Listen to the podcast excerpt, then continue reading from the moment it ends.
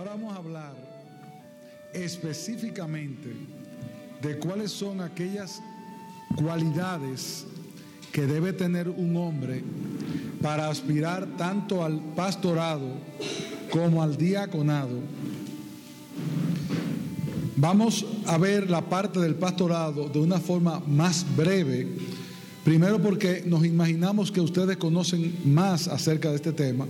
Y segundo porque lo que nos trae a esta conferencia tiene que ver con la labor del diácono. Por lo tanto, ahora vamos a ver en esencia qué cosas debe haber en ese hombre que tú estás pensando o en ese hombre que está anhelando para esa labor diaconal. En ese contexto vamos a ver primero tres aspectos generales en ese proceso de elegir líderes.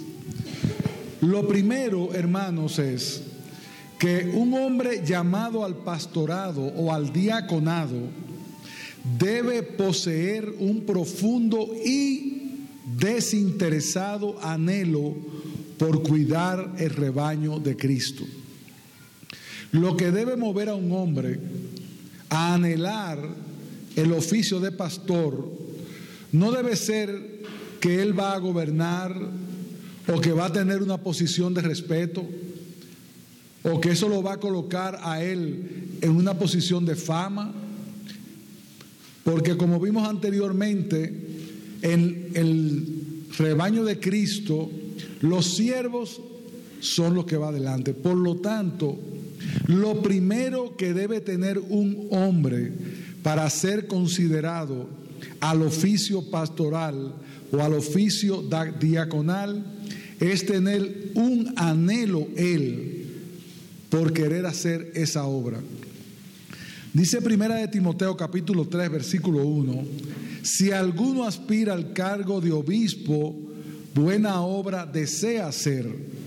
La palabra aspirar significa literalmente extenderse hacia algo señala el esfuerzo que hacemos con el propósito de obtener lo que deseamos. Si alguno aspira al cargo, si alguno anhela el cargo, esta persona debe hacer un esfuerzo por poder prepararse, por comenzar a hacer el oficio, de manera que no necesariamente por tener el cargo, él va a comenzar a trabajar en esa labor que puede terminar como pastoral, pero que en el caso que nos ocupa es el diaconal.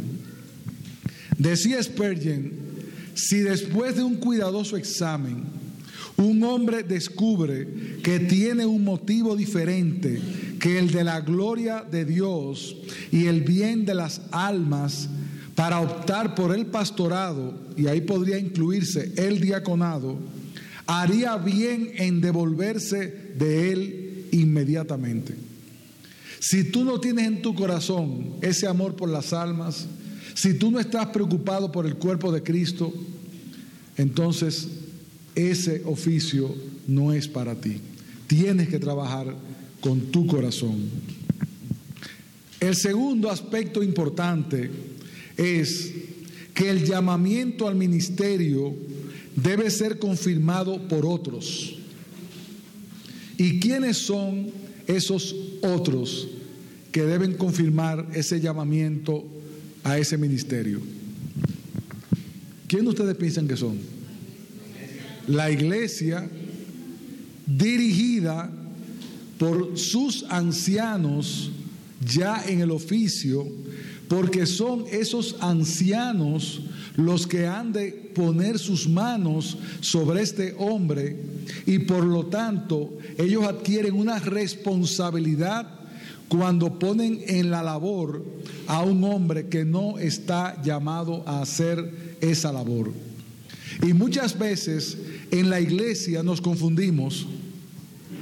Vemos un buen profesional que llega a la iglesia, muy preparado, muy diligente, y decimos, este es un diácono. No necesariamente. Porque no es tu capacidad lo que hace de ti un diácono. es tu anhelo por el servicio. Y seas un hombre muy preparado o no, cuando tú anhelas ese servicio, es notorio en medio de los hermanos. Pero no solamente es notorio el anhelo de ese hermano para servir, sino que es notorio el testimonio que este hombre tiene delante de los demás. ¿Qué significa eso? Que nosotros nos conocemos y en un momento dado podríamos fallar en escoger un hombre no idóneo, pero se requiere de los que van a servir en el Señor un requisito que para todos es indispensable y es que sean fieles y que sean de buen testimonio para con los de adentro como para con los de afuera. Si tú anhelas el diaconado y tú sabes en tu corazón que hay áreas en tu vida que no están andando bien, pero tú lo anhelas, ¿cuál debe ser el primer paso que tú debes dar? Comenzar a orar para que Dios te muestre si esa es su voluntad pero también comenzar a trabajar con aquellos aspectos que pueden impedirte hacer la labor, porque es una labor que tiene honra, es una labor a la cual Dios te puede estar llamando. Y en ese contexto no podemos engañarnos ni en un lado ni en el otro. Muchas veces hay quien espera tener una vida perfecta para ser diácono o para ser pastor. Yo le voy a decir la verdad, yo no conozco ningún pastor perfecto, ni conozco ningún diácono perfecto, porque perfectos seremos cuando estemos en la presencia de Dios. Sin embargo, y eso lo vamos a ver ahorita, ahorita para ustedes ahora, eh, lo vamos a ver en un momento tienen que haber en él una serie de cualidades que están muy claramente establecidas en el libro de los Hechos y establecidas en el libro de Timoteo y en el libro de Tito. Por eso es que cuando se va a poner un hombre o se va a elegir un hombre, normalmente el pastor anuncia que tiene dos nombres, tres nombres, ¿con qué propósito? Con dar tiempo a la iglesia para que si alguien tiene algo negativo o algo que puede impedir a este hombre ser elegido, primero acérquese a él, como dice Mateo 18, no vaya ahora a regar, yo no lo voy a votar porque ese señor tiene, no, no, vaya donde él primero, hable con él y aclare. Y si usted ve que la situación es tan seria, como para llevarla al, pastor, usted debe ir al pastor o a los pastores y decirle, hermano, mire, yo conozco la vida de ese hombre. Él en la iglesia es un ángel encarnado, pero en su trabajo todo el mundo habla mal de él. No, entonces ese hombre no está calificado. O pregúntele a su esposa por él, a ver qué le comenta. Que de hecho es parte de la labor del pastor cuando un hombre va a ser elegido, investigar un poco su vida. ¿Y quiénes son los que conocen mejor la vida de alguien que su mujer, sus hijos, su empleador, su mamá, el que está más cercano? Y eso es deber del pastor, porque dice la escritura, no impondrás con ligereza las manos. Entonces no se puede con ligereza decir, este hombre parece. Hay otras veces que nos confundimos por hombres que hablan muy bien. Decimos, ese va a ser un pastor de primera. Eso, ese tiene un verbo. Miren hermanos, lo que hace a un pastor ser un pastor poderoso no es su verbo, es su fidelidad, es su dependencia de Cristo es el uso correcto de la palabra, es que su vida de teología refleje lo que él es en su vida práctica. Porque uno conoce muchos eruditos que te saben hablar de todas las doctrinas. Ahora ve a ver cómo viven. Y escúcheme bien, hermano, la Biblia está hecha para saber cómo andar, no para hacer alarde de lo mucho que yo sé sobre tal doctrina o sobre cual otra. Dice que hay que escudriñar las escrituras porque ellas dan testimonio de Cristo, pero yo no las escudriño para discutir con otros sobre doctrina. Yo las escudriño para ver cómo yo puedo ser mejor delante de Dios. Y en eso estamos todos llamados. Y muchas veces nosotros nos enseñoreamos de los demás porque sabemos un poco más. Y hay un pobre hermano que sabe un poco menos, pero que tiene una vida de piedad. ¿Por qué? Porque todo el mundo habla bien de él en su casa y fuera de su casa y en el lugar donde labora.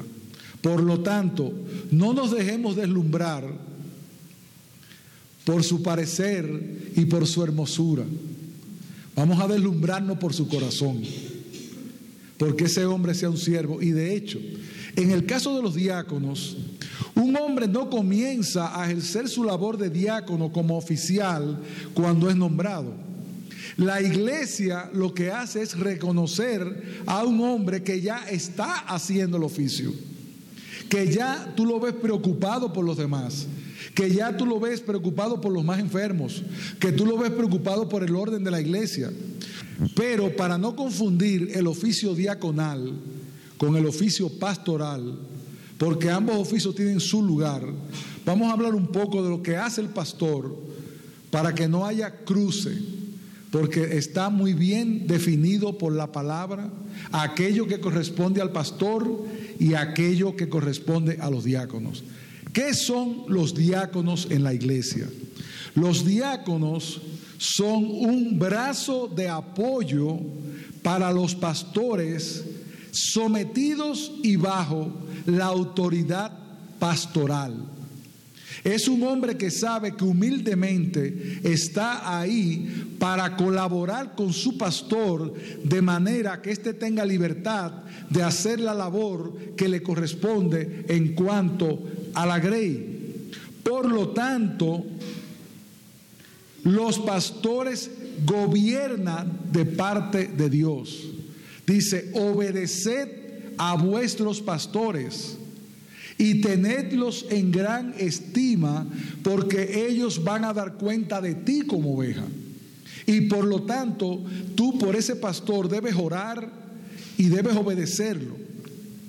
Y muchas veces un pastor fiel nos da una recomendación fiel basada en la palabra y nuestra reacción es, eso es lo que dice él. ¿Cómo que es lo que dice él? Él no está aquí para decir lo que dice Él. Y si está aquí para decir lo que dice Él, váyase de la iglesia, porque no es lo que dice Él, es lo que dice la palabra de Dios. Por eso es que dice la palabra que no debe ser un neófito, un nuevo en la fe, debe ser un hombre entendido en el conocimiento de la palabra y de la doctrina. Por eso en el momento de buscar un pastor, debe ser un hombre que se cuide a sí mismo, y que cuide el rebaño de Dios en, aquel lugar donde Dios le ha colocado como obispo. Porque dice la palabra en Hechos 20, 28 al 31, Hechos 20, 28 al 31, entonces cuídense a sí mismos y cuiden al pueblo de Dios alimenten y pastoreen al rebaño de Dios, su iglesia, comprada con su sangre, sobre quien el Espíritu Santo los ha designado ancianos. Sé que después de mi salida vendrán en medio de ustedes falsos maestros como lobos rapaces y no perdonarán al rebaño. Incluso algunos hombres de su propio grupo se levantarán y distorsionarán la verdad para poder juntar seguidores. Cuidado. Recuerden los tres años que pasé con ustedes, de día y de noche, mi constante atención y cuidado, así como mis muchas lágrimas por cada uno de ustedes. ¿Qué hace el pastor? cuida el pueblo de Dios de los lobos, pero los lobos que no solamente están allá afuera, hay lobos adentro. Óigame bien, los hay. Dice el Señor que a la hora de la ciega, ¿quiénes vendrán a hacer la ciega? ¿Por qué? Porque hay hombres que profesan piedad, pero su corazón está lleno de todo lo contrario. Por eso es que aún los hermanos comunes de la iglesia, como parte del cuerpo de Cristo, deben velar por la santidad de su pastor también. Deben estar atentos para que ese hombre se mantenga fiel y cuando usted ve que un pastor se está desviando de la palabra, del grito y hable con él. Que ahí están los instrumentos para hacerlo. Mateo, ¿qué dice? Ve y habla con él, con toda la iglesia, no tú solo. Y si no te hace caso, ve con otro. Y si tú vas con otro y no te hace caso, háblalo con la iglesia. Y eso se aplica para los hermanos en la disciplina común, pero también se aplica para un pastor. Si usted ve que su pastor no está caminando bien, llámelo, pastor, ¿qué le pasa? Yo noto que ahora usted está predicando como otra cosa ahí. ¿De dónde usted está sacando todos esos textos? Entonces, ahí debemos examinar por qué ese hombre está llamado simplemente a llevar la palabra de Dios y a estar atento y velando por el rebaño en el cual Dios le ha puesto por obispo. Ahora, en resumen, ¿cuál es lo que los pastores o la enseñanza que nos da la palabra acerca de lo que los pastores deben hacer? Yo no voy a leer todos los textos porque nos vamos a extender muchísimo, pero se los voy a dar para que si alguno lo quiere buscar en su casa pueda hacerlo. Lo primero, el pastor debe ocuparse en la enseñanza de la sana doctrina, predicar el Evangelio, además de combatir el error. Primera de Timoteo 1.3 y 18, segunda de Timoteo 4, 1 al 2, Tito 1.5, Tito 2.1. Debe ocuparse en la enseñanza. Por eso, a diferencia del diácono, hay un requisito esencial en el pastor, que sepa enseñar. El pastor debe tener la capacidad de enseñar. Habrán diferentes capacidades de dones. Habrán hombres con una palabra increíble, predicadores con un don especial, pero por lo menos ese hombre que va a estar pastoreando tiene que tener la capacidad de predicar, de enseñar, de instruir, ya sea personalmente, ya sea en consejería, pero Él está ahí para llevar la palabra a los que están debajo de su crey, de ese grupo de ovejas que Él está cuidando. Por otro lado, el pastor debe ocuparse en la oración, según Primera de Timoteo 2, 1, 4 y 8.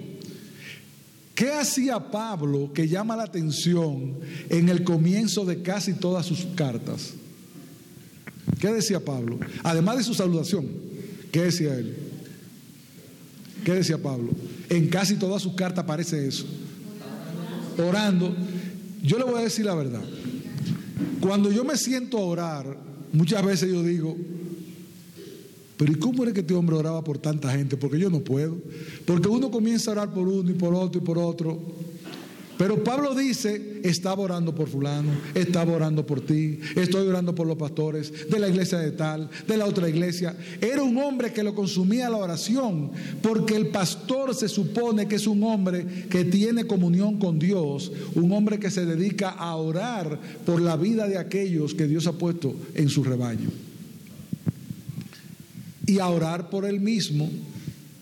Pero también la congregación debe orar por su pastor para que ese pastor pueda traer buena palabra y para que Dios lo libre del mal. Porque ustedes saben cuál es uno de los blancos que más le gusta a Satanás atacar. A lo que está en eminencia. Porque cuando cae un pastor, se va mucha gente con él. Entonces, uno no puede confiar en decir, ese pastor es un hombre fiel, yo lo conozco, ese hombre se ocupa de su mujer, ese hombre, ore por él, ore por él, porque Satanás nunca está tranquilo con un hombre fiel. Además, para que Dios le dé el poder en el Espíritu Santo para poder enseñar con el poder de Dios y no con su propia condición o no con su propio talento. El pastor debe velar por el culto público. Primera de Timoteo 2, 9 al 15. ¿En qué sentido? En que en el culto público se haga lo que Cristo manda que se haga. No comenzar a inventar como muchos pastores inventan, que para atraer gente a la iglesia hacen de todo, menos predicar la palabra. Esas iglesias que andan por ahí, mucha gente en televisión, ¿y qué es lo que vamos a hacer este domingo para que la gente venga? O vamos a poner un cantante conocido. Es más, vamos a hacer una obra de teatro. Es más, Vamos a añadir más músicos porque a la gente le gusta la música. Óigame algo. Lo que va a traer la gente a la iglesia y lo que va a convertir las almas no es lo mucho o lo poco que se haga en el culto público, es que en el culto público se haga lo que Dios manda que se haga, porque este culto no es del pastor, es de Dios. Y Él no está para inventar, el pastor está para obedecer a la cabeza. Y por lo tanto, Él debe velar porque ese culto tenga el orden correcto establecido por Dios. Habrán variaciones. Una iglesia a lo mejor tiene guitarra, otra iglesia tiene piano, otra iglesia tiene piano y guitarra. Ahora, el día que usted vea, yo no creo que lo voy a ver nunca, a su pastor dando brinco aquí, bailando y cosas, ya la cosa no está bien. Ah, era que él quería traer gente para que lo vieran. Ese hombre no está bien porque él está llamado a ser fiel en predicar la palabra. Y la gente se va a convertir por la locura de la predicación, porque el Evangelio es poder de Dios para salvación. Y cuando se hace un culto que corresponda a la dignidad de aquel a quien se está adorando, esto no es un relajo. Óigame bien, esto no es un relajo. Aquí estamos hablando de algo tan serio que es la gloria de Dios. Y por lo tanto, así como el Señor exigía en el Antiguo Testamento que los levitas hicieran una serie de cosas que no podían dejar de hacer, Dios se ocupó de dar el tamaño de todo, del tabernáculo, de la mesa, de todo. Porque Dios es un Dios de orden y nosotros tenemos que imitarle. Y aunque en el Nuevo Testamento no estamos en el tiempo del Antiguo Testamento, en ese contexto, ese culto público, el pastor debe velar porque se haga lo correcto, incluyendo que la vestimenta de los que van a adorar ahí esté de una forma correcta. Óigame bien. Y que la vida de los que están ahí en el frente estén andando bastante bien, como yo decía, no perfecta, pero que sean hombres y mujeres reconocidas por su piedad. No es que sea un buen músico el que va a tocar ahí, no, va a tocar un músico fiel, porque buenos músicos lo hay en la calle, tocando, ¿cómo se llama eso a usted le gusta? La, eh, lo que es de aquí típico. Un vallenato, eso, para eso está esa gente. Aquí no. Aquí estamos para adorar al Señor. No se dejen confundir, no se dejen confundir, que esto es muy serio lo que pasa aquí. Entonces el pastor está llamado a eso. Segundo, el pastor está llamado a dirigir la iglesia y presidir el proceso de selección de nuevos líderes, tratando de asegurar que estos sean idóneos de acuerdo a Primera de Timoteo capítulo 3, versículo 1 al 13 y Segunda de Timoteo 2, y Tito 1. El pastor debe ser ejemplo de la grey en su conducta. Y eso comienza en su casa. Es un pastor que, como dice la palabra, trata a las ancianas como a madres, a las jovencitas como hermanas, con respeto, con dignidad. Es un hombre que anda derecho, que anda correctamente, no perfecto, para que si un día vean que su pastor cogió una molestia, digan, mira cómo se molestó el pastor, bueno, somos de carne y hueso. Lo importante es que se moleste y pida perdón o lo que fuera. Pero hay pecados que a un, a un pastor no son perdonables en el sentido de continuar en el cargo, que lo deshabilitan para continuar. Por eso ese hombre debe tratarse bien con los grupos y ser cuidadoso. Cuando está con una dama, tener cuidado con esa dama que nadie vaya a ver nada o pensar nada, colocarse en un lugar visible y público. Y aún las mujeres deben tener cuidado aún cómo se presentan a una cita pastoral. ¿Usted sabe por qué? Porque usted sin querer y mucho peor queriendo, usted puede poner a ese hombre en tentación sin usted saberlo. Hasta de eso hay que tener cuidado.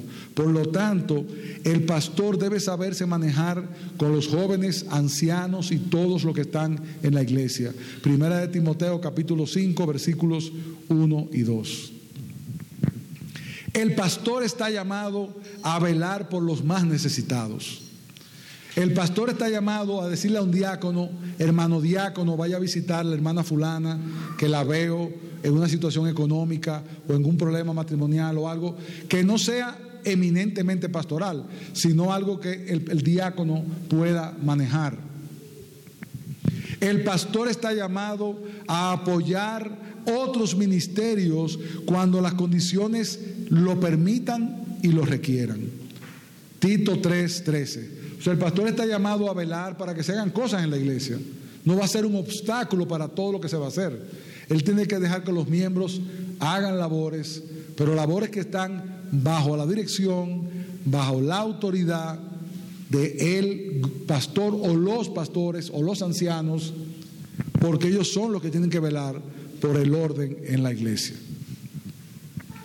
Por otro lado, en su imitación de Cristo, Debe ser un guía visible y audible de las ovejas sobre las que Cristo el buen pastor les ha puesto. Juan 10, 3, 4. ¿Qué significa eso? Que un pastor no puede estar inaccesible a sus ovejas. No, no, al pastor hay que llamarlo y esperar que él tenga algún momento en su ocupado calendario, y él no habla con todo el mundo, él habla con algunas personas que lo llaman examínelo, porque Él está llamado a velar por los más necesitados, espiritualmente y físicamente. Es un pastor que está atento a sus ovejas. Y es un guía audible, que la gente lo oye, que lo respeta. Debe conocer a sus ovejas, Juan 10.3, y propiciar que sus ovejas le conozcan a Él. Él debe tratar en la medida de lo posible, o los pastores deben tratar en la medida de lo posible, de tener un conocimiento con sus ovejas. Y a eso hay mecanismos. Llamarlas, estar atento, una visita, una parada en la puerta, hermana, ¿qué te pasa? Que no te veo, que no. El pastor está llamado a eso, a propiciar ese contacto, esa relación con las ovejas.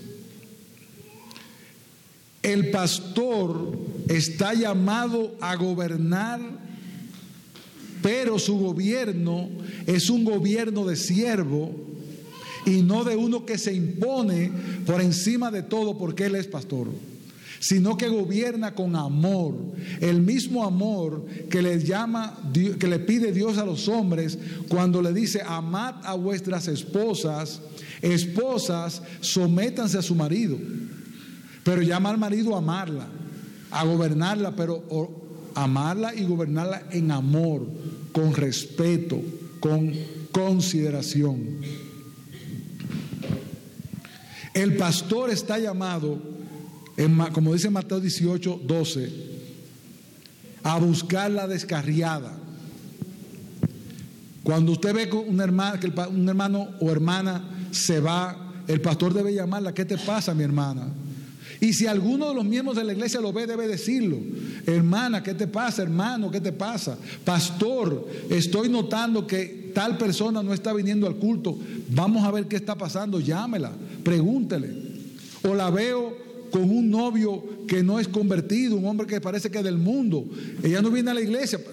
Y el pastor está llamado a gobernar y a supervisar y a buscar esas ovejitas que están por descarriarse o descarriadas.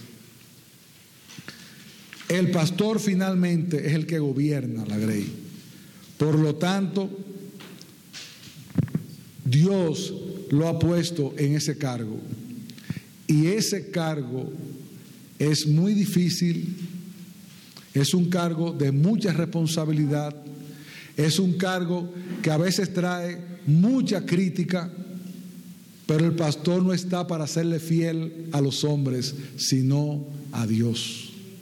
Entonces, cuando hay un pastor fiel que hace lo que debe hacer, entonces tendremos una iglesia como Cristo manda. Así que hay que velar por estos hombres que gobiernan, que pastorean y que están presidiendo la grey del Señor en este lugar. Habiendo visto esto, vamos a entrar ahora en lo que nos ocupa en el día de hoy primariamente, que es la labor de los diáconos. Es interesante el tema de los diáconos, ¿en qué sentido? La primera iglesia, esa iglesia que lo tenía todo en común, que se amaban, que se juntaban a participar de la cena del Señor, que repartía sus bienes, tenía una condición que es lo que tienen todos los que son humanos, no importa en la iglesia donde esté. ¿Y cuál es esa condición? Que esa iglesia amorosa, llena de gente acabadita de convertir, en que el Espíritu Santo había hecho una obra extraordinaria, que estaban cerquita de la sesión de Cristo. Es más, a lo mejor alguno estuvo cerca de la crucifixión. Empezaron los problemitas ahí en esa iglesia de gente buena. ¿Y qué pasó? Bueno, que en esa iglesia, eso está en el libro de los Hechos, capítulo 6, versículos 1 al 6 en adelante. Si quieren no lo busquen. Que habían grupos de creyentes judíos y creyentes helenistas griegos. Y las viudas de los helenistas comenzaron a quejarse de que a las viudas de los judíos se les atendía de una manera muy especial o más especial, que a las griegas no le estaban atendiendo tan bien. Y uno dice, en una iglesia nuevecita, donde todo estaba marchando tan hermosamente, lo que pasa, hermano, es que acordémonos que esa iglesia nuevecita estaba compuesta por pecadores. El que está buscando la iglesia perfecta, no vaya a ella, porque cuando usted llegue la va a dañar. Porque no hay una iglesia perfecta. Unas tendrán sus debilidades, otras tendrán otras. Esta era una iglesia excelente. Y comenzaron a discutir por la comida, porque le estaban llevando, yo me he dado cuenta que el pastor tiene preferencia con tal persona, yo me he dado cuenta, porque cuando ella llega y lo saluda, a mí él pocas veces me saluda. Si usted se siente así, acérquese al pastor y dígale, pastor, usted le pasa algo conmigo. Y a lo mejor te va a decir, no, yo pensé que era a ti que te pasaba conmigo porque tú pasas tampoco me saludas. Esas son las cosas que surgen en la iglesia. Bueno, en este caso surgió que comenzaron las quejas. ¿Y qué hicieron los, los apóstoles en su sabiduría? Dijeron, nosotros no podemos dejar la oración ni la enseñanza para servir las mesas Busquen varones de buen testimonio, llenos del Espíritu Santo y de sabiduría, para que ellos hagan la labor. Porque nosotros no podemos dejar de servir al mesa. Ahora, ¿a quienes los apóstoles, que eran los apóstoles, le pidieron que hiciera eso? A la iglesia. Busquen entre ustedes siete varones que tengan esta condición. Y uno se pregunta, ¿y por qué tenían que tener esa condición esos hombres para llevarle comida a las viudas? Porque eso era un trabajo facilísimo. Eso era coger una carreta, pasar a buscar la comida, poner una, un, semanario, hoy le toca a la hermana tal, y tú dices, pero eso lo hace cualquier persona. Debieron buscar, tal vez si no hubiera tocado a uno de nosotros, hubiéramos buscado un hombre que tenga una carreta, que sea fuerte y que tenga tiempo libre. Pero ellos no buscaron ese tipo de hombres, Ellos buscaron tres tipos de características que ustedes tienen que buscar en los diáconos que van a elegir. Primero, ya lo dijimos, varones de buen testimonio. ¿Y por qué tienen que tener buen testimonio esos varones? Porque ellos van a manejar recursos. Y si es un hombre de reputación dudosa, la gente va a decir, fulano manejando los recursos de la iglesia. Ese hombre no, no califica. Tiene que tener un buen testimonio, tiene una buena reputación, alguien que en su andar refleje su fe, que no tiene tachas importantes en su vida y que aunque no sea perfecto, sea considerado un hombre fiel en lo que se le ordena y en lo que hace.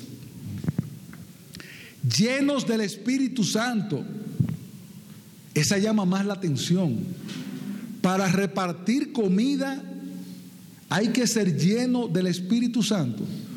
No, yo no entiendo eso. ¿Usted quiere que le diga una cosa? No hay nada para lo que uno tenga que ser más sabio que para dar. No hay nada en lo que uno tenga que tener más discernimiento que para hacer misericordia, porque a veces la misericordia hay que saber cómo se hace para no hacer daño. Porque hay misericordia que hace daño, la misericordia que muchos gobernantes tienen con los países que le dan para contar con un voto y mantienen una serie de gente que no quiere trabajar porque el gobierno les ofrece muchísimas cosas y al final lo que debe ofrecerles es trabajo. Y a veces creemos que es misericordia agarrar a alguien y darle algo. No, a veces misericordia es no dar. De hecho, yo le he dicho a mis hijos, cuando yo les doy algo, yo se los doy porque los amo. Y cuando se lo niego, se lo niego porque los amo. Porque la misericordia tiene dos caras. Y para eso hay que estar lleno del Espíritu Santo para poder discernir aún lo que no se ve. Porque puede venir, hay muchos engañadores que vienen a la iglesia y se sientan ahí con una piedad que tú te sientes apabullado de la piedad de esa persona. A nosotros nos ha pasado casos como esos. Personas que van a la iglesia y eso es, mi amado hermano, Dios le bendiga. El Señor sea con usted. Hermano tal cosa. Y acabando en culto empiezan a pedirle dinero a todo el que está ahí. ¿Y a qué vino a la iglesia? A pedir dinero. Y ahí está el diácono, ojo avisor, que dice, no me está gustando, por otro lado, voy a la casa de alguien a visitarlo y debo tener discernimiento para ver si hay una verdadera necesidad. Porque muchas veces hace falta ese conocimiento para percibir cosas que no todo el mundo percibe. Por eso ese varón tiene que ser lleno del Espíritu Santo, porque el Espíritu Santo da un discernimiento que muchos no tienen. ¿A usted no le ha pasado que a usted dice a veces, a mí esa persona, yo no sé lo que es, pero tiene algo que no me gusta. Y tú le dices, pero defíneme qué es lo que no te gusta. Yo no sé lo que es, pero no me gusta.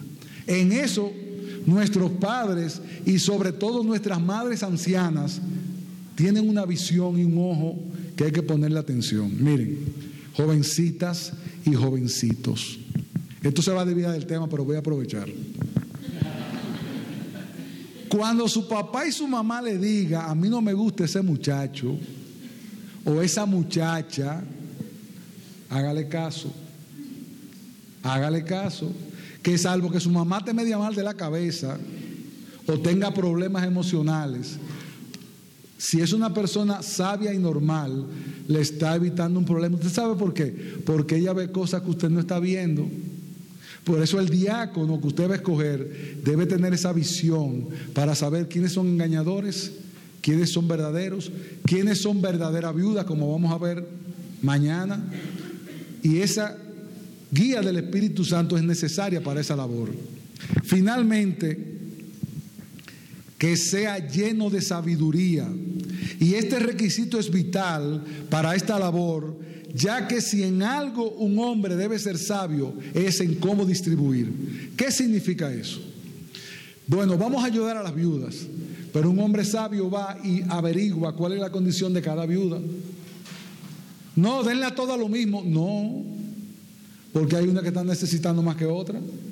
Él debe discernir, tener sabiduría para manejarse, sabiduría para poder hablar con esa persona y llevarla al entendimiento de por qué razón está en la pobreza. Porque probablemente la pobreza le vino porque se compró un carro que no debía, o porque compró una televisión que no le correspondía o porque se dio un viajecito con un dinero que no tenía. Y ahí que el diácono tiene que preguntar y averiguar y decir, ¿y por qué tú estás ahí? Con amor, con tranquilidad. Y hay gente que no hay que preguntarle nada, que usted sabe que están en mala, ayúdela. Y si se ve equivocar, equivóquese por el lado bueno. Pero con sabiduría. Por eso estos, estos, siempre, estos siete hombres que escogieron primero tenían que ser buen testimonio, lleno del Espíritu Santo y de sabiduría. Ahora, ¿qué implica un hombre sabio? Proverbios 1.7 es un hombre que teme a Jehová. Y como teme a Jehová, va a ser incapaz de ponerle la mano a lo que no le corresponde. Proverbios 11.14, donde no hay dirección sabia, el pueblo se desenfrena. Tienen que ser personas que sepan dirigir a los hermanos de la iglesia para hacer el bien. Proverbios 12, 18. Son hombres que su hablar es como medicina. Las que estuvieron ayer aquí oyeron que Naval era un hombre que, que de su boca salía como que. ¿El qué? Como golpe de espada. Ese hombre sabio es un hombre que sabe cómo curar una herida, que sabe cómo hablar con una persona que está en debilidad, porque óigame bien, cuando una persona tiene cierto nivel de dignidad y hay que darle, hay que hacerlo con mucha bondad, con mucho cuidado y con mucho respeto, para no hacerlo sentir, aquí te estamos auxiliando, no, porque si hay una parte vulnerable cuando tú estás en una dificultad. Ese hombre tiene que ir allá y, decirle a mi hermana o mi hermano, no se preocupe. Su palabra, más que lo que le lleva, debe ser medicina. Que cuando ese hombre salga de ahí, la persona diga, oye, yo sí me siento aliviado de haber conversado mi problema con ese diácono, con ese hombre que vino a traerme la medicina, o que vino a visitarme al hospital, o que vino a socorrerme en una necesidad X. Por otro lado, es un hombre que esparce sabiduría. Sabe hablar continuo. Hasta para tomar decisiones. Mire, pastor, con respeto, nosotros entendemos como diáconos que las finanzas no están en el momento para ampliar la iglesia. ¿Usted no cree que es mejor buscar una manera, ta, ta, ah, ese hombre esparce sabiduría, ese hombre trae cordura, ese hombre trae balance. No es un sí lo que diga el pastor. Él va a obedecer, pero él va a saber hablar cuando es necesario. Pastor, con respeto, yo creo que esa decisión no conviene en este momento. Ese es un hombre que está ejerciendo el diaconado con sabiduría. Por otro lado, es un hombre prudente. Proverbios 16, 21. Todo eso está dentro de la categoría de un hombre sabio. No es que son cualidades que están en el Nuevo Testamento, sino que estamos cogiendo de la sabiduría cómo se manifiesta. Y se manifiesta con la prudencia. No es el tipo de gente que dice, ¿qué vamos a hacer? No, vamos a hacer una gran eh, conferencia y vamos a traer predicadores y vamos a hacer, ¿y de dónde va a salir eso? Dios proveerá. Dios proveerá. Dice el Señor que antes de comenzar el edificio averigua lo que tú tienes. Y el diácono, que son los que manejan la finanza de la iglesia, deben ser hombres prudentes, que sepan decir, no es el momento. O pastor, tráigase otra gente que sea más fácil de traer. Si es que se va a hacer la conferencia. No invite a Colombia entera, invite solamente a las iglesias cercanas, porque vamos a tener que buscar una carpa que vale más lo que nosotros podemos pagar. Y eso se aplica en diferentes áreas, aún en la toma de decisión de las sillas que se van a comprar. Pastor, esas sillas reclinables no van en la iglesia, no tenemos para eso. Que se sigan sentando un poco incómodos hasta que aparezca la sillita con cojín. Es un hombre prudente. Un hombre que, como dice Eclesiastés, capítulo 2, versículos 13 y 14, tiene los ojos en la cabeza. ¿Usted sabe lo que es un hombre que tiene los ojos en la cabeza? Que él ve arriba él no ve allá abajo. Él, está, mirando arriba. Pero ustedes saben con qué está conectado los ojos de ese hombre. ¿Qué hay en la cabeza? Su cerebro. Él ve, pero él piensa. Ese hombre tiene los ojos en la cabeza. Él no está mirando para, un lado para no ver. No, es un hombre prudente. Entonces, cuando vayamos a elegir un diácono, buen testimonio, lleno del Espíritu Santo, y de sabiduría, y la sabiduría implica muchas de esas cualidades. Claro, hermanos, ahora no se desanimen porque ustedes pueden pensar, oh, pero ¿y para eso quién es suficiente? Nadie. Pero aquí tienen que haber hombres sentados que tengan una capacidad, que se pueda trabajar con ellos, que se les pueda enseñar. No se amedrente por eso, porque ahora podemos buscar la excusa de que yo no doy para eso. No, para eso nadie es suficiente ni nadie da, ni para ser pastor ni para hacer nada. Uno es suficiente en Cristo. Lo importante es que tú lo anheles y le pidas al Señor que te dé la capacidad para hacer esa labor que es de mucha estima delante de Dios. Porque ahora usted puede salir de aquí y dice, bueno, con, lo que dijo el pastor, aquí no yo no sé qué, va a ser diácono aquí. Sí, sí, aquí están los diáconos. ¿Ustedes saben por qué? Porque Dios es el que provee esos hombres. Y si Él hizo esta iglesia, Él proveyó a esos hombres, ellos están aquí. Lo que hay que verlos. Y con algunos va a haber que trabajar un poquito más, ponerle los ojos. Ese lo tenía aquí, se lo va a subir chima para acá.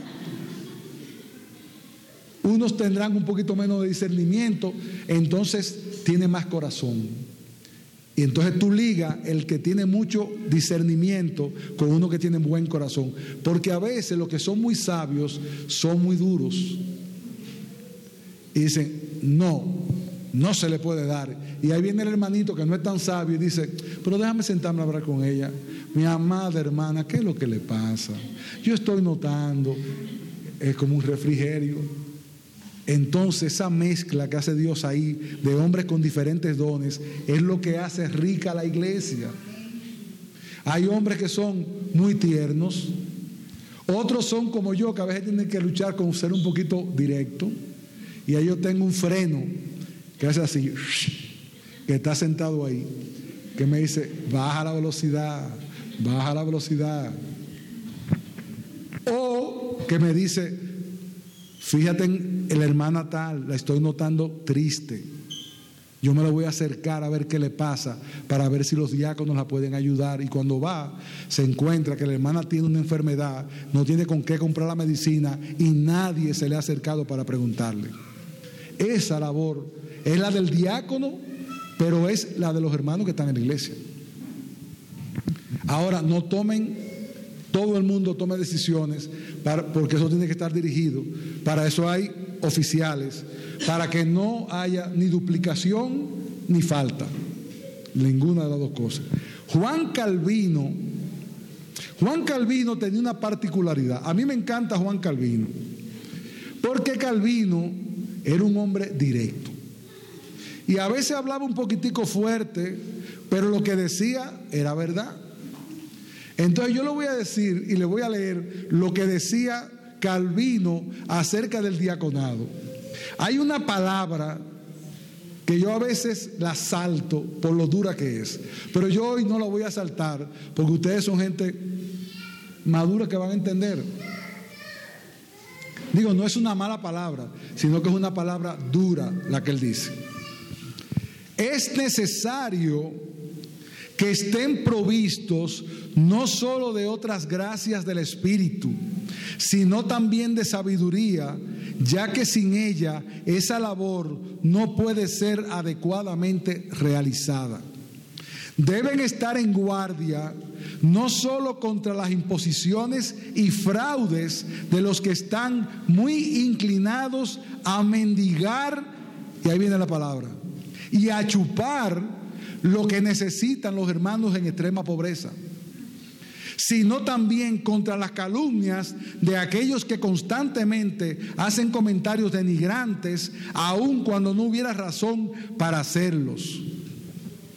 Ese oficio no solo está lleno de dificultades, sino que está expuesto a quejas injustificadas. ¿Cómo es eso? Bueno, eh, voy a tratar de ser gráfico.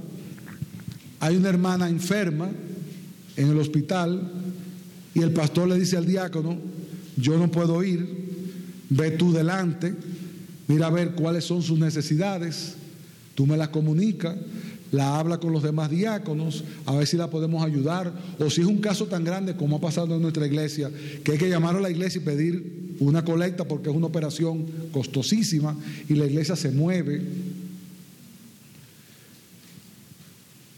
Ese diácono va pero ¿qué pasa? Que no va otro diácono. Y el pastor tampoco pudo ir en esos días porque estaba ocupado en otra cosa. Y ahí comienzan. Aquí no vino nadie. ¿Cómo que no vino nadie? Aquí vino un diácono.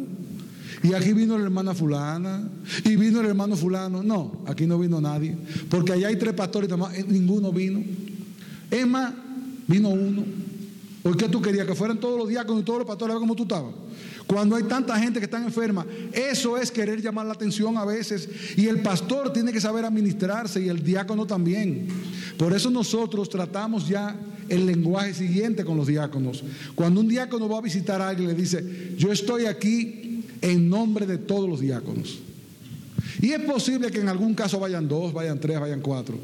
Pero ya cuando ese fue, nosotros fuimos todos con él. Igual en el sentido pastoral. Yo estoy aquí en representación de los pastores. Una muerte, una visita, un problema. Hay casos en que van tres pastores por casualidad de la vida. Pero hay casos que no pueden ir porque ese día están trabajando. Porque ese es otro tema. La gente cree que los diáconos están ahí para disposición de todo lo que tú quieras. A las 10 de la mañana, envíenme un Uber. No, envíenme un diácono. ¿Y para qué tú quieres el diácono? Ay, que mi mujer tiene que ir al hospital y yo estoy trabajando. Entonces el diácono le contesta, ¿y yo qué estoy haciendo aquí sentado? Dile a tu mujer que llame a la hermana tal que está es hoy sin oficio porque tiene el día libre para que te lleve al hospital. Porque la gente cree que los diáconos, por eso dice que son expuestos a muchas quejas, tienen que estar ahí para cualquier hora. Y mande usted. Y no es así. Hay veces que hay que decir, yo no puedo. Otras veces, eso, lo vamos a ver después un poco más detallado. Llama a tu hijo, tú no tienes un hijo. Ay, pero ese muchacho no se ocupa de mí. Pues mira, llámalo para que se ocupe, o si no, yo lo voy a llamar. Y hay diáconos que han llamado, mira, tu mamá está enferma, llévala al médico. Eh, no, eh, porque yo estoy como muy ocupado. ¿Ocupado en qué? Que me toca hacer ejercicio. Pues mira, deja de hacer ejercicio y va a buscar a tu mamá. ¿Qué es lo que tú tienes que hacer? Entonces la gente se queja, porque el diácono tiene que saber hacer eso también. Por otro lado, las cualidades morales del diácono, que son iguales que las cualidades de los pastores, salvo que el diácono no tiene que saber enseñar. Por otro lado, quiero aclarar que el diaconado no es el primer paso para ser pastor. Hay diáconos que llegan a ser pastores. Pero hay otros que se quedan diáconos toda la vida, porque son dos llamados diferentes. Como puede ser pastor un hermano que está sentado ahí, que no es diácono ni le interesa, sino que su llamado es pastoral, porque son llamados diferentes. Entonces, no piense que ahora van a elegir un diácono. Ay, ese muchacho dentro de tres años yo lo voy a ver en la iglesia de pastor. Bueno, yo me pasé 33 años, fueron 33. siendo diácono, porque yo entendía, y los pastores también, que ese era mi lugar. Cuando los pastores entendieron que ya ese no era mi lugar, me pidieron que si podía pasar al pastorado. Lloré, pedí a mi familia su opinión, le pedí a los pastores dijeron no hay problema, entonces heme aquí. Eso es lo que hay que hacer, vamos para adelante. Pero me pude haber quedado diácono toda la vida, o pudo haber un momento en que uno diga, ya yo no puedo seguir porque tengo mucho trabajo, tengo problemas, porque no es un cargo hasta la infinidad. Tú, mientras más tiempo, mejor, porque adquiere mayor experiencia. De acuerdo a Timoteo, primera de Timoteo 3, 8 al 13, el diácono debe ser, y todos son conceptos morales, honesto,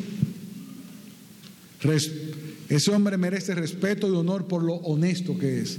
Es un hombre que dice lo que tiene que decir y que hace lo que tiene que hacer. Sin doblez. No es el tipo de gente que le dice una cosa a uno y le dice una cosa al otro. No, no se dobla. Es un hombre de una sola palabra. El diácono no debe dar, no se debe, perdón, no debe ser dado al vino eso no quiere decir que no se tome una copa de vino. Estamos hablando de embriagarse. Es un hombre que no es dado al vino. Que usted lo llama a su casa y le contesta, dígame mi hermana. Pero no los diáconos, nadie, nadie, no se me rían. Que esas cualificaciones son para todos los hermanos de la iglesia, para que estemos claros. Porque un hermano de la iglesia debe ser también honesto debe ser sin doblez, no debe ser dado al vino. Eso no, eso es para todos nosotros, no nos agarremos de ahí, por favor. No codicioso de ganancias deshonestas. ¿Por qué? Porque este hombre va a bregar con el dinero de la iglesia y eso da tentación a veces. Por eso es que es bueno que siempre pongan dos hombres a contar y a, ir al banco para evitar problemas. No solamente porque no sea honesto el que lo haga, sino para que nadie pueda hablar porque hay que cuidar el testimonio. Y los pastores deberían involucrarse lo menos posible con cosas económicas. Dan la directriz, pero los diáconos que breguen con la parte económica para librar al pastor de comentarios injustos, que los hay, que los hay. El pobre pastor viene con una camisa nueva y comienzan, ¿tuviste la camisa del pastor? ¿O de dónde fue que la sacó? Yo fui a la casa del pastor y yo me encontré con unos muebles nuevecitos. ¿Y de dónde fue que lo sacó? Cuando usted averigua fue que se lo regalaron probablemente. El diácono tiene que guardar con honestidad los bienes de la iglesia. Que guarde el misterio de la fe con limpia conciencia. No es un hombre que tiene duda de, y será así, que yo no estoy seguro que yo creo esto. No, no, no, una gente que está guardando la fe con limpia conciencia. Eso no quiere decir que en algún punto que no sea extremo, doctrinal, vital y cardinal, él puede tener una diferencia con, con, la, decir, mira, yo no estoy seguro de esto. Ahora, en lo que es dogma de fe, ese hombre debe estar claro, muy claro. entonces que sea sometido a prueba primero, por lo cual se debe tomar tiempo con los diáconos y esperar a ver qué pasa con ese hombre. Debe ser marido de una mujer. Debe ser un hombre reconocido porque es intachable, que no está mirando por ahí buscando, no, no, un hombre que tiene su mujer en sujeción en una forma correcta. Que gobierne bien sus hijos y sus casas demostrando que tiene una vida de respeto. Eso no quiere decir que todos sus hijos andan por el librito, porque la salvación es de Jehová. Hay pastores muy fieles que tienen hijos que están descarriados, pero no por culpa de ellos o del diácono. Ese hombre se ocupó de su hijo, pero la salió mala cosa. Adán, ¿de quién era hijo? Adán era hijo de Dios y el pecado lo llevó a rebelarse contra Dios. ¿Qué implica que un hijo de un hombre fiel no se descarríe y no sea su culpa? Pero usted tiene que ver a ese hombre velando por su hijo y tratando de hacer las cosas correctamente. Porque en el versículo dice, en el versículo 13 dice que hay un grado honroso y de mucha confianza para ese hombre que sirve en el diaconado. O sea, es un honor, amado hermano, ser diácono de la iglesia de Cristo. ¿Cuál es tu deber? Preguntarte si tú eres ese hombre. ¿Cuál es tu deber? Procurarlo. Y si tú sabes que no puedes ser diácono porque no es tu llamado, no te sientas aplastado porque no todos son llamados. Ayuda entonces a aquellos que son llamados a diácono. Porque como vimos al principio, y por eso hablamos lo que hablamos en la primera parte, todos nosotros tenemos el deber de estar atentos y de colaborar los unos con los otros, sobre todo con aquellos que son elegidos diáconos. Habiendo visto las características que debe tener ese hombre, para no entrar en un tema nuevo, vamos a dejar para mañana los objetivos esenciales que son responsabilidad puramente de los diáconos y cómo ellos deben ejercer en la práctica eso que Dios les ha encomendado. Hoy nos hemos limitado a dar las características que debe tener ese hombre. Y aclaro, no es un hombre perfecto. Estamos buscando un hombre fiel que esté tratando de crecer en la fe y que sus pastores, sus ancianos puedan testificar y decir, ese hombre merece y puede ser elegido diácono.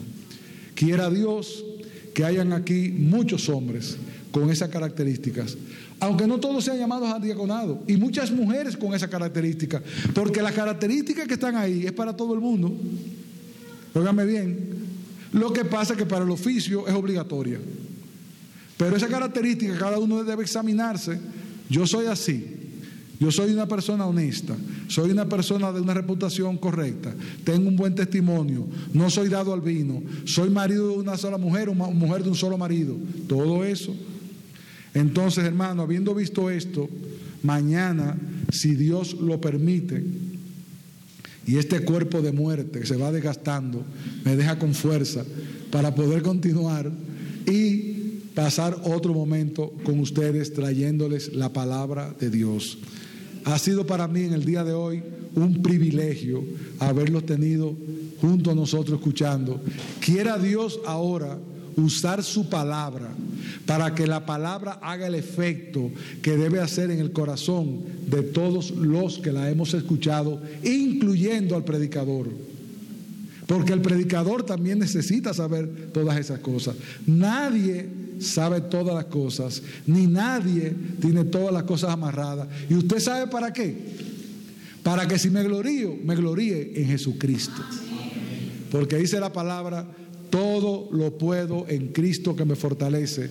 Y segundo, nuestra fortaleza viene de Dios. Cuando soy débil, es entonces cuando soy fuerte. Hermano mío, si sientes el llamado, buena obra desea, sigue adelante. Consúltalo con tu pastor, con tus hermanos, pero es un privilegio servir al cuerpo de Cristo. Así que quiera Dios que si venimos por aquí no sé cuándo, nos digan, oh, pero en esa iglesia hay como 10 diáconos ya. Y, como, y más pastores también. Y ya tumbaron la pared. Y ya rompieron a la derecha. Porque ¿qué es lo que queremos? Que la iglesia crezca, que se siga multiplicando para que muchos más escuchen el Evangelio, porque estamos llenos de gente predicando todo menos el Evangelio. Y cuando hay una iglesia fiel, que tiene un hombre fiel, que le predica la palabra de Dios, hay que cuidarla. ¿Sí o no? Entonces, velen por sus pastores, velen por sus diáconos y velen los unos por los otros. Que Dios bendiga su palabra y ahora no sé si viene la sesión de preguntas y respuestas. Esperamos que este mensaje haya sido edificante para tu vida. Si deseas este y otros mensajes, visita nuestra página en internet iglesiaraa.org. Este es un recurso producido para la Iglesia Cristiana Bíblica RAA.